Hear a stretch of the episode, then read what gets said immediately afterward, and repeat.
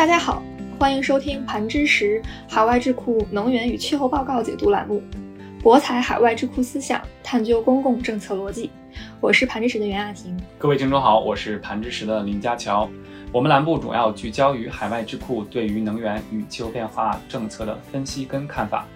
欢迎大家订阅并转发我们的节目。上期节目我们解读了由欧洲环境政策研究所 IEEP 呢等五家欧洲智库在今年六月底共同发布的最不发达国家跟其他气候脆弱国家对欧盟碳边境调整机制有何期待这样一篇政策简报的解读。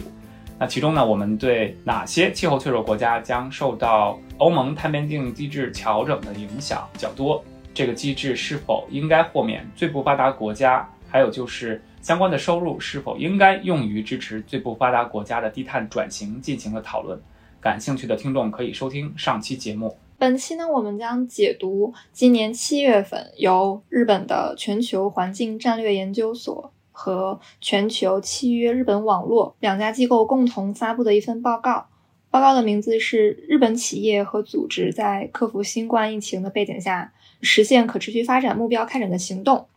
那这一份报告呢，是基于他们最新的调查结果，来向我们展示了呃日本企业在可持续发展目标方面的一些努力的现状。那我先介绍一下 IGES 吧，这个机构呢是一九九八年。在日本政府的倡议下成立，那它呢是致力于解决全球环境问题的政策导向，并且呢进行很多的实践性的研究的机构。那主要涉及的领域跟议题呢是有气候变化呀、绿色经济啊、可持续发展，还有就是可持续社会等方面。这个机构我们前一阵子也跟他们联系过，主要是就垃圾的碳排放方面的计算。啊，进行了一个沟通，他们那边也非常的热情的跟我们探讨工具的使用方法，并且寻求未来合作的机会。那另外一家机构的话呢，是啊 GCNJ，也就是全球契约日本网络。那这个机构的话呢，其实是联合国下属的全球契约网络的日本的地方网络。那全球契约网络呢，是一项自愿的倡议，它呢是要呼吁全球的企业。实施普遍接受的可持续原则，尤其是联合国的这个 SDG 的目标，也就是可持续发展目标。那全球契约网络日本的地方网络呢，是二零零三年成立的。这个网络其实在中国呢也有一个这种分网络，它呢是二零一一年由中国企业联合会跟中国石化牵头呢在北京成立的。这份报告呢是对。嗯，全球契约日本网络，他们下属的企业的成员以及组织成员进行了调查。调查的方法呢，主要包括嗯桌面的研究，然后问卷调查以及线上的一个采访。通过这一系列的调查呢，他们分析了这些成员在过去五年中对于联合国的可持续发展目标的一个认知的程度，以及努力状况方面的一些进展。其中呢，他们还包括了，嗯，由于新冠疫情导致的企业的业务和工作方式的一些变化，以及，嗯，企业和组织在处理可持续性问题以及预期的未来措施方面的一些基本的立场。那桌面研究的话，他们主要是从，呃，联合国的机构、日本的政府、然后行业协会以及非营利组织和研究机构方面收集的有关，嗯，可持续发展目标相关的一些信息。第二个就是问卷调查，他们其实从一五年的时候就开始针对全球契约日本网络下属的三百七十六家的企业和组织进行了问卷调查。那在去年呢，他们在十一月份也进行了呃问卷调查，然后其中收到了有二百零八家的企业和组织给予了呃问卷调查的反馈，那回复率是大概是百分之五十六。那除了呃桌面研究和问卷调查以外，调查人员还对呃十家的日本企业和组织的高层管理人员进行了一个线上的采访。是的，我们在下边的解读中也会就其中的一个企业的高层管理人员的线上访谈中提到的一个案例呢进行分析跟展示吧。那下边我就介绍一下 SDG，也就是联合国的这个可持续发展目标到底是什么，它包括什么。它的前身其实是 MDG，也就是千年发展目标，它一共是有八个。所以我记得我在上学的时候，就大家在喊的还是怎么去实现 MDG，就是千禧年的目标。二零一五年的时候呢，SDG 呢就被提出来了，它被当成是从千年目标到未来的全球发展议程的一个过渡。那它主要覆盖的时间尺度的话呢，是二零一五年到二零三零年这十五年的时间，总共呢是设定了十七个发展目标。那这十七个发展目标呢，其中是有很多了啊，当然有，比如说第一、第二个都是跟贫穷啊、饥饿相关的，然后之后还有跟经济啊、产业啊、就业呀、啊生物多样性啊等相关的。那其中第七个是可持续与清洁能源的一个目标。也就是目标七，还有就是第十三个目标是气候变化与气候行动的。那这个呢，也是我们今天在解读的时候会给予特别关注的两个目标。在报告的开始的部分呢，他们还梳理了一下，就是全球以及日本他们在嗯可持续发展目标方面的一个进展。嗯，这里我主要是选择了气候变化议题方面的一些进展吧。那在全球层面上。因为新冠疫情嘛，它导致了经济活动的一个放缓，它就会暂时减少了温室气体的排放。但是在恢复了嗯经济活动之后呢，碳排放其实是有回升的。那气候变化其实也增加了生物多样性的一个风险，所以各国其实也在抓紧行动，分别承诺了一些嗯气候目标吧。那在日本方面的话，日本其实是嗯在去年十月份宣布。二零五零年实现净零排放的目标之后，呃，日本的经济产业部门和其他的相关部门在去年年底的时候，其实是制定了一个实现二零五零年碳中和的一个绿色增长的战略。那这个战略其实是将嗯电力部门的脱碳来设定为嗯实现绿色增长战略的一个主要的先决条件吧。其他的话就是其他部门是当通过嗯电气化、氢能和二氧化碳捕获技术等。来实现净零排放。日本的地方政府层面上呢，嗯，宣布到二零五零年实现净零排放或者是零碳城市的地方政府的数量其实是正在迅速增加的。截止到今年的三月十六日，已经有三百二十个地方政府是提出了相关的承诺。嗯，而且呢，日本的环境部门也发布了声明，就是为嗯零碳城市可再生能源计划会提供预算。此外呢。日本还成立了全国以及地方的脱碳委员会，目的是用于讨论，嗯，相关部委跟地方政府合作的一个方式。是的，可以看出来，日本其实是在可持续发展方面呢，在政府的层面呢是做了很多的工作。那在城市的层面呢，也有一些陆陆续续给出来的承诺。那这些的话呢，都会影响到企业对于可持续发展。相关的目标的实现呢，产生影响。那下边的时间，我们就展示一下，就是这个调查问卷到底是基于什么样的一个，比如说指南和工具啊。那另外的话呢，就是展示一下调查问卷主要的调查结果是什么样的。首先，调查问卷呢是根据 SDG Compass，也就是可持续发展企业行动指南这样的一个工具性的指导文件去设计的。那这个行动指南呢，是由联合国全球契约啊，刚才我们提到了，还有就是全球报告倡议，另外的话，世界可持续工商理事会在二零一五年发布的这样的一个指南。那这个指南其实是给出了五个步骤来去引导企业通过本身的这个核心业务呢，去实现可持续发展目标。那这五个步骤呢，其实就是这个调查问卷设计的一个依据。那这五五个步骤呢，其实是层层递进的。从步骤一啊，去了解可持续发展目标啊，那具体包括的话，就是企业啊，是不是对啊联合国可持续发展目标有所了解？那从这样的一个比较简单的啊步骤开始，那慢慢的话呢，就是啊有确定优先事项啊，这是第二步骤。另外的话呢，就是设定目标。那设定目标的话呢，其实是将企业的目标。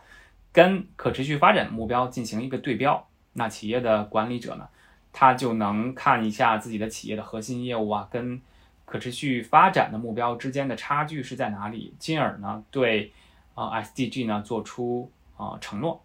那第四个步骤的话呢，就是整合了。那如果了解了 SDG，然后确定了优先事项，也有了目标，那其实就是怎么去把自己企业的核心的业务呢，跟 SDG 呢去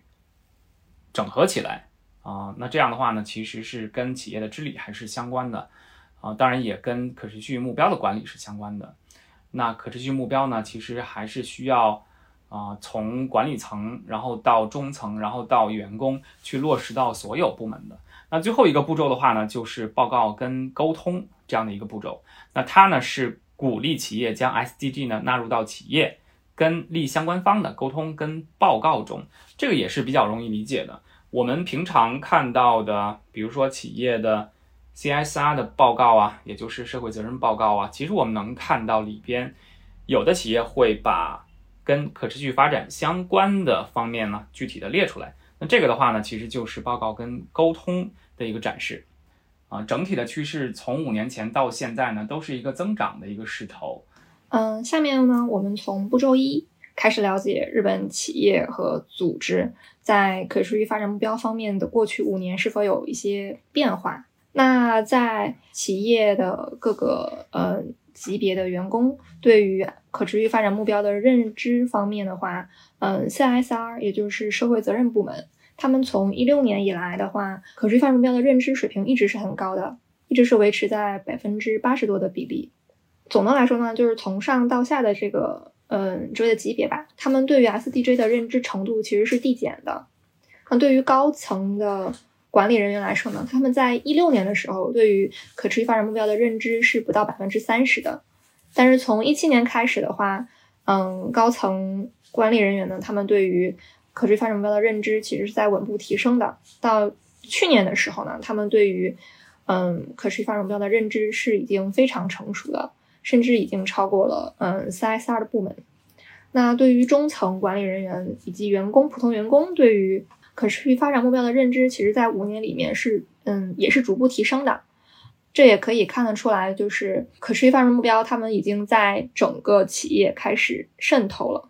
但这两者的数据都是低于百分之五十的，所以这也是说明，嗯，企业还是需要进一步，嗯，来渗透可持续发展目标的。那最后呢，就是关于企业内部不了解，嗯，可持续发展目标方面的话，在一六年的时候，其实是有超过十分之一的人是不了解可持续发展目标的。但是过了四年之后，到了去年，只有百分之零点五的人是不了解可持续发展目标的。总的趋势的来看的话，就是日本的企业和组织，他们内部对于可持续发展目标的认知程度还是较高的。那企业和组织他们开展了一些活动，是来提高嗯企业内部的员工对于可持续发展目标的认知的，主要是通过高层的管理人员对于企业内部。的所有员工分享了可持续发展目标这一理念的重要性。这一方面的措施是，嗯，日本企业和组织最常用的企业内部提高可持续发展目标认知的一个方式。那除了来自高层管理人员传达的这个嗯信息之外呢，企业还提供了有关于可持续发展目标的员工的内部培训，并且嗯新员工入职培训中也涉及了可持续发展目标方面的内容。嗯，下面的话就是步骤二，嗯，就是企业和组织是选择哪些可持续发展目标来重点开展活动呢？从一七年他们首次收集这一问题数据的开始的话，可持续发展目标的十三就是气候行动，然后目标八，嗯，体面工作和经济增长，以及目标十二，负责任的消费和生产，是这四年来里面最主要的企业和组织关注的。可持续发展目标，而且这三个目标也逐也呈现了一个逐年提升的一个趋势。嗯，其次的话，就是在与一七年相比的话，他们是对所有的可持续发展目标的关注度都是有提高的，尤其是在三个目标上，就是目标九，目标九是工业创新以及嗯基础设施，目标十一的话是可持续城市和社区。好，以及目标十七，加强全球的伙伴关系合作合作。这三个目标的话，是在过去的四年内，它的涨幅大约是百分之三十。另一方面的话，就是它，嗯，日本企业和组织其实是在目标一解决贫困以及目标二解决饥饿方面的话，它在过去四年里面，并不是在日本企业和组织的一个嗯优先的重点领域范围内。原因的话，可能是因为日本本身它是。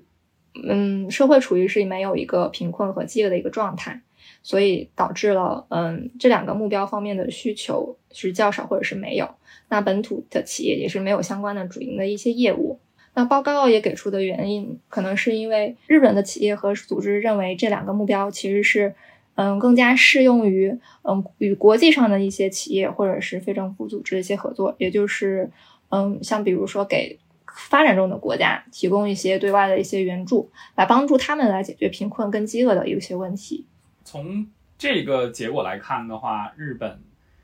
的社会的发展阶段其实是决定了它对可持续发展目标的一个优先选择的这个次序吧。那我们能看到气候变化呀，像负责任的消费跟生产呢，以及跟工作经济相关的，都是被摆在了比较靠前的位置。那下边呢，我就具体讲一下，就是日本企业在去实施它跟可持续发展相关的这些倡议啊，或者是项目的时候，它的这种时间规划尺度啊，以及具体的活动到底是什么样的。那我们首先就来看一下他们在去规划这个倡议或项目的时候啊，它的时间尺度是什么样的。其实我们能看到，在比较长期的一个尺度啊，就是从现在，比如说到二零三零年这样的一个尺度。那调查的结果显示呢，百分之二十三的企业呢，它是有这样的一个长期的目标。那从数据来看，就是四年前呢，那仅仅是百分之八的企业有长期的这个目标。有长期目标这个比例增加呢，我感觉这个背后的原因可能是说，那长期目标其实就是一个愿景吧。啊，那我有一个愿景，也我也并不一定去实现，那我就去提出这样的一个目标吧。我觉得这可能是其中的一个原因。另外的一个原因可能是，就是日本政府的层面，或者是国际层面，就是长期的目标呢，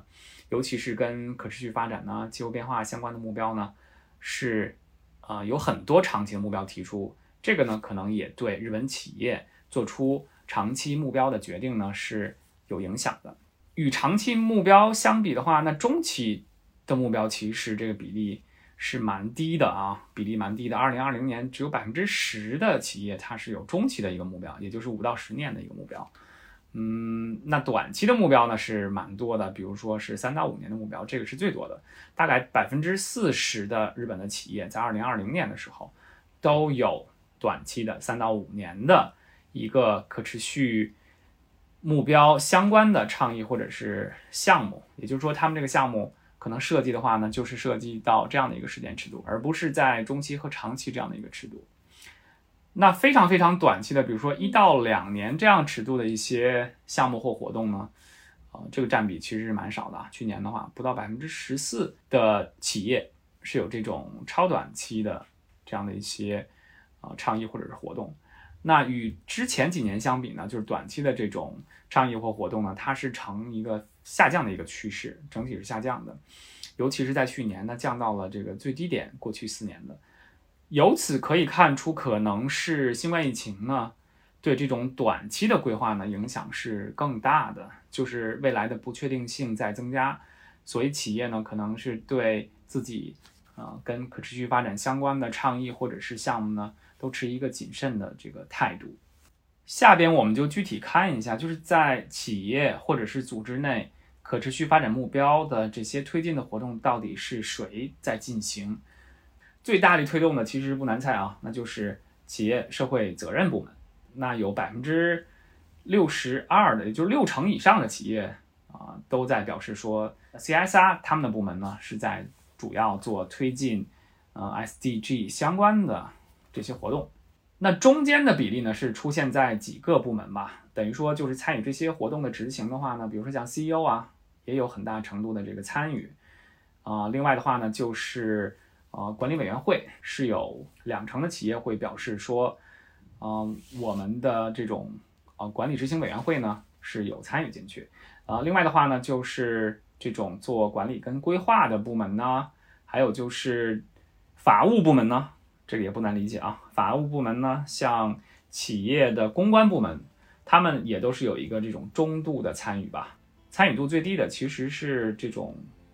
企业的新业务发展呢，还有就是企业的这种业务部门，那他们的参与度呢，其实是蛮低的啊。下面我们再看一下，就是在过去一年中，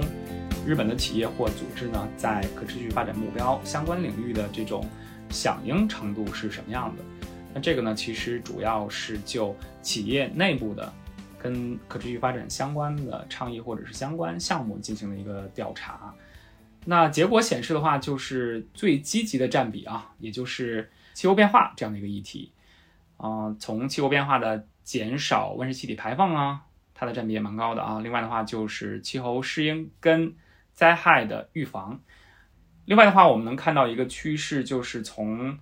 二零一九年到二零二零年相比啊，啊，增加比较明显的，其实就是气候相关的议题。另外的话，就是多样性啊，就是女性的这种发展，还有就是啊，报告，就是怎么去把。可持续发展目标在报告中体现。那这几个方面的话呢，啊，受访的企业它是表现出啊最积极这样的一个状态。那其他的一些倡议或者是可持续发展相关的项目呢，它的占比呢或者积极性的话呢，就是比较呃低的这样的一个水平啊。那最低的话呢，其实是能看到跟之前的这种优先序是相呼应的。比如说像国内的。呃，贫穷啊，国内的饥饿呀，那在这样的话题或者是倡议的项目呢，那在日本国内，呃，企业中，它的这个积极性呢是比较低的。那在这儿我再讲一个，就是最开始提到的，就是十个日本高层访谈案例中的啊一个例子吧。那这个公司呢是日本的横滨建筑公司，那它这个公司呢是有一个十年的一个商业计划。如果你还记得我们之前提到啊，就是这种，啊，跟可持续发展的倡议或者是项目呢，这种中期尺度的，尤其是十年这个尺度的，其实是比较少的。但是这个公司的话呢，它是有一个十年的这样的一个呃商业计划，其实就是实施一个呃以太阳能和家庭装修为主的这样的一个项目。那它呢是通过安装太阳能的电池板，并且是利用这种空置的房间呢。啊，尤其是在新冠疫情期间，就是把这种空置的房屋呢改造成避难所，也就是他公司自己的闲置的房屋，他把它改造成避难所，并且呢是通过加装太阳能电池板，就这两项举措的话，其实是已经在啊可持续发展目标中呢，其实做出了这个一定的贡献啊。去你要是跟这十七个目标去对应的话呢，它是能找到每一项啊它做了什么。那在了解了这个横滨市全球变暖的行动计划之后呢，这个公司就确定，呃，怎么去把这个公司的主营的业务跟呃 SDG 的目标呢是联系起来，所以这样的话呢，才有一个这样的十年的这个商业计划。最后一个步骤的话，就是关于。嗯，在过去一年发布的报告的信息中，与可持续发展目标相关的信息的内容主要就包括了哪些？近年来的话，就是关于 ESG 金融的认知的提升。ESG 这句话就是环境、社会跟公司治理。那这它主要是包括嗯信息披露等方面，它其实是一个绿色金融体系的一个重要组成部分。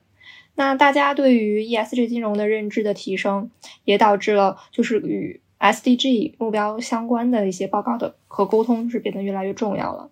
在过去一年，可持续发展目标信息的方式的问题上，就是根据二零年的呃答复的数据显示的话，是除了不包含嗯 SDG 信息披露这个选项以外，所有披露的 SDG 信息的类别都是较前一年是有所增加的。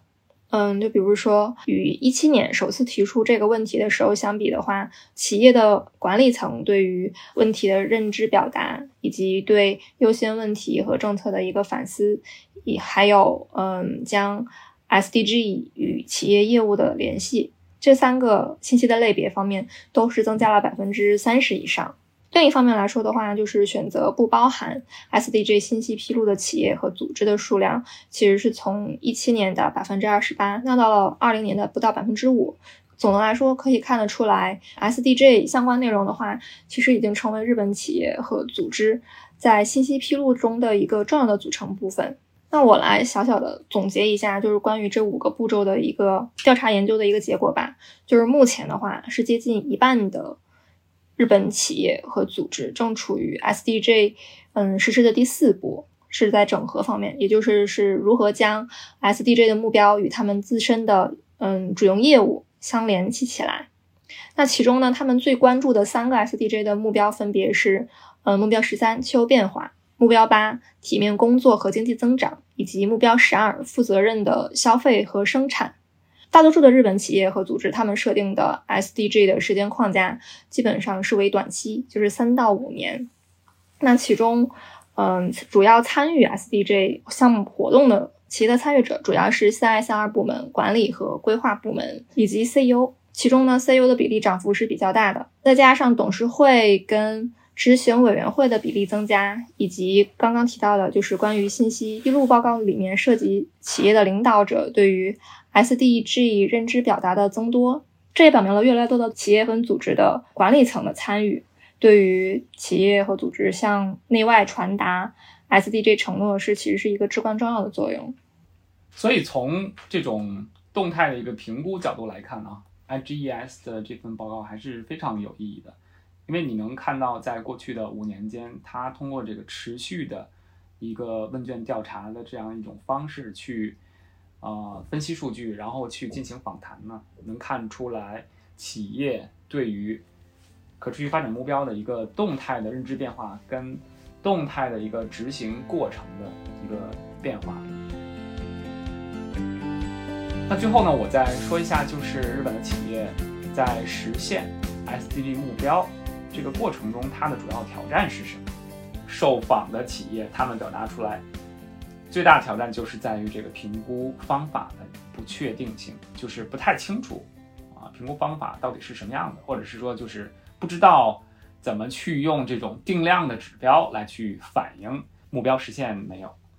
这是啊最大的一个挑战。那另外的话呢，像比如说像中层员工跟一般员工，他们对可持续发展议题的认知度比较低呢，这也是啊不少企业将近一半的企业都反映出来，在这方面呢是存在挑战的。那这几方面的话，其实在过去的五年中呢，呃，这个比例都是差不特别多的啊，没有特别呃大的一个波动。那波动比较大的，其实是在社会的这种认知方面啊，比如说在五年前的时候。那进行调查，然后这种社会的认知水平是比较啊大的一个挑战。很多企业认为这是一个六成超过六成的企业，比如说在一六年的时候，觉得社会对 SDG 的认知呢是比较低的，是蛮大的一个挑战。那在二零二零年的时候，其实这个比例已经降到很低了啊，从百分之六十多降到百分之二十多。所以我们能看出这个动态的变化，也就是说企业在。面对可持续发展这个问题上，它的挑战呢也是在变化的。这份调查报告呢，也专门挑了一部分内容，是嗯专门调查日本企业嗯在新冠疫情期间，他们对于可持续发展目标的一些应对措施或者是态度是否有转变。那日本的企业和组织被询问到应对新冠疫情的基本政策的时候的话，大多数的企业和组织都是将。嗯，员工以及他们的家人，或者是预防激发感染，设为最主要的两项的基本政策。同样呢，大约有一半的受访者，他们还制定了嗯有关于履行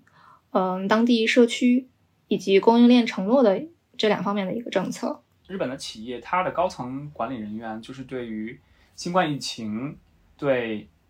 可持续发展目标的看法是否？发生了变化，这个变化到底是什么样的？然后背后驱动力是什么样的？那他调查的结果显示啊，就是有百分之四十七的受访的企业的高层管理人员呢，他的这个 这个看法是发生了变化的。那可能是他们对疫情的一个认知的加深嘛，而且疫情跟自己的企业的活动，还有就是跟环境的关系，他们可能有一些更深的理解吧。那这些变化呢，其实是。让他们更坚定地致力于 ESG 相关的活动。那其实，在这儿我想再说一下，就是啊，新冠疫情来了之后啊，碳排放啊、污染物啊，都有一个降低。因为什么？因为经济活动啊，这种生产的暂停啊，可能会导致排放的减少。那它其实也非常清楚地展示出来，就是人类活动对环境造成的负担，比如说经济活动暂停了，那人类活动产生的这些环境有害物质的排放减少呢，会减少环境的负担。那环境跟传染病的关系呢，其实报告中也有所提到，就是环境退化呢跟传染病的流行呢是有很大的关系的，而且气候变化呢正在加重这些环境退化跟传染病之间的这个联系啊，以及爆发之后的这种严重的程度。那所以基于此啊，我们其实是能大概判断出来，就是啊企业高层他为什么对 SDG 的看法有所改变，而且是变得更积极的去。支持 SDG 相关的目标的实现跟活动。在报告的最后呢，调查人员也提到了，嗯，一个 Global Compact Progress Report，它里面提出了，就是从二零年开始，未来十年内，企业实现 SDG 所需的一些，嗯，业务的基准吧。就是说，企业或者是，嗯，组织可以在设定中长期的目标时候，可以参考这些基准。嗯，这些基准的话，就包括各级别的管理人员的性别的平等方面，还有符合一点五摄氏度路径的一个科学减排目标，还有百分之百的资源回收，嗯，污染物跟有害物质的零排放，确保所有员工的嗯生计，还有就是百分之百的原材料都要按照最高的可持续标准来进行采购。其实以上这些方面呢，都是报告给出的一些建议吧，就是建议企业在未来的工作中，跟这些基准去进行一个比较，以方便去回顾自己的可持续发展目标实施跟业务相融合的程度到底是啊有哪些问题，或者是有哪些改进的空间。那除了以上提到的这些建议之外呢，那这份报告呢也将全球契约进展报告。当中的一些要点，就是把全球的这个报告呢，跟日本的这次的调查结果呢，最进行一个比较。它主要比较的就是目标的优先程度方面。那可以看出，从全球来讲啊，那排到第一的是体面的工作跟经济增长。这个也是不难理解的，因为在二零年进行这样的一个调查。那在日本来讲的话呢，那排在第一的其实并不是工作跟经济，而是气候变化，这个还是蛮让我吃惊的。那排列在前五的这种优先的目标来看的话呢，没有特别大的差别。刚才提到的体面的工作跟气候都有，另外的话呢，就是健康跟社会福祉相关的啊，有这个性别的相关的。那这个呢是在全球调查中。有，而在日本没有的。那日本有，全球没有的是什么呢？那就是在产业创新，还有就是基础建设方面，在日本的话呢，是排到了这个优先序列中的第五。新冠疫情的爆发会带来，嗯，一系列的危机。我们刚刚之前也提到了，嗯，经济活动的暂停，全球多数的国家它的卫生系统也都处于饱和或者是瘫痪的状态。所以，那现在或者是以及接下来的时间里，嗯，也都需要各国的嗯政府来展现领导力，嗯，像比如说采取绿色复苏的方式来促进全球可持续发展目标的实现。那我们也期待就是全球越来越多的企业也能够将嗯可持续发展目标那融入到他们自身的主营的业务中，来贡献出一份力量吧。那这就是本期节目的内容。嗯，节目最后呢，也感谢各位听众的聆听。如果你喜欢本期解读，请不要忘记点赞，或者是将本期的内容分享给更多的人。如果你对我们所解读的内容有自己的看法，也欢迎留言或者是与我们取得联系。我们也会定期对读者的反馈在节目中进行回复。博采海外智库思想，探究公共政策逻辑，更多精彩内容，我们下期再见。